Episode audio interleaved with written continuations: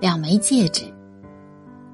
出租车司机亚当斯最大的愿望，就是攒下足够的钱，把心爱的女儿从老家接到纽约。可是几年过去了，存款仍寥寥无几。更糟糕的是，还因为一个老妇人变得更少。那天，亚当斯接到一个约车电话。等他赶到时，一个老妇人已经等在公寓门口。他小心翼翼的把他安顿在座椅上，询问他要去哪里。老妇人迟疑了一下，回答：“医生说我的时间不多了，我想去天堂养老院看看。我没有什么亲人，还好有他陪着我。”说完，枯瘦的手抚摸着胸口的一样东西，眼角泛着泪光。这时，亚当斯才发现，他的脖子上。挂着一枚镶嵌着钻石和蛋白石的黄金戒指，只是很小，应该是小孩子佩戴的铜戒。直觉告诉他，这枚戒指对于老人很重要，但他不便多问。到达养老院后，老人掏钱付费，亚当斯却拒绝了，尽管他很缺钱。但听到那句“我的时间不多了”的一瞬，他就决定免费送他这一程。亚当斯看着老人和他脖子上的戒指，紧握了一下他的手，离开了。几天后，亚当斯又接到了老人的电话。等他到达时，老人却没有在楼下等候，而是请他上去。进屋之后，他看到室内所有家具的门都敞开着。老人脚下是一个打开的手提箱，最上面是几张泛黄的照片。老人憔悴的脸上写满沮丧，浑浊的眼睛透着焦灼，似乎在翻找什么。看到亚当斯，老人急切的哭诉。那枚戒指不见了，我找了所有的地方，还是找不到，一定是落在你的车上了。被冤枉的亚当斯有些恼火，他清楚的记得那天离开时，戒指就挂在他的脖子上。他想说出真相，但看着老人伤心的样子，话到嘴边。又咽了回去。看亚当斯默不作声，老人更加笃信自己的判断。为了恳求他归还戒指，他絮絮的讲述起来。很多年前，婚姻失败的他与女儿相依为命。尽管每天忙碌，但是乖巧的女儿陪伴，他忘掉了疲累，生活渐渐有了起色。在女儿九岁生日时，他买了一枚镶钻金戒，送给了孩子做礼物。可是，几个月后，女儿突遭车祸。等他赶到时，奄奄一息的女儿用微弱的声音说：“妈妈，我不能陪您了，您要好好活下去。这个戒指，我很喜欢。”就让它陪着您吧。他悲痛欲绝，想随女儿而去，可是孩子临终的话语，却让他选择了坚强，用自己的生命替两个人活下去。从此，那枚戒指就挂在他的脖子上，贴着他的胸口，慰藉着他的心。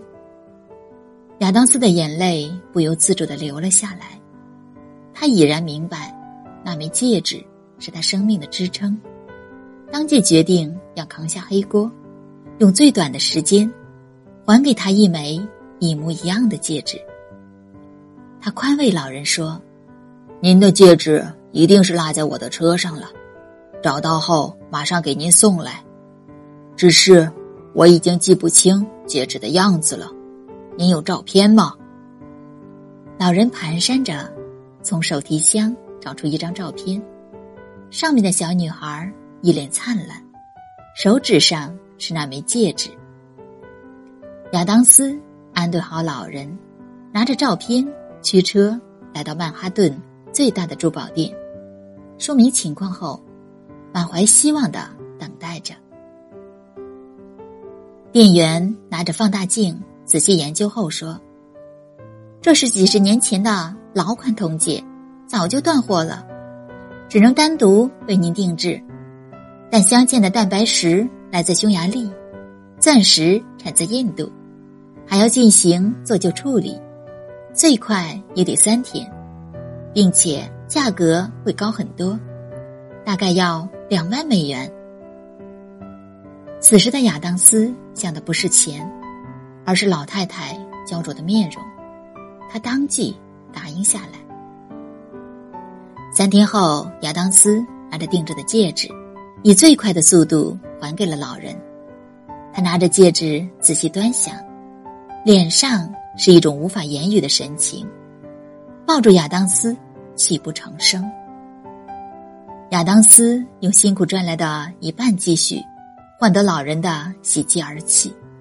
他长舒了一口气，在他看来，钱没了可以再赚，而善良丢了，才是可怕的事情。他更加拼命的工作，继续做着与女儿团聚的美梦。一年之后，律师找到了亚当斯，交给他一份遗产清单和一封信。亲爱的亚当斯，我是乔伊，脖子上挂戒指的那个老太太。拿到您找回的戒指时，我就知道不是我女儿的。你忽略了一点，那个戒指的内侧有我女儿的。名字缩写，这些都无关紧要了。您对一个老人所做的一切，除了善良，没有其他的解释。您让我在生命的最后，感知了一个陌生人的温暖。当您看到这封信的时候，我已故去。律师会把我的全部遗产。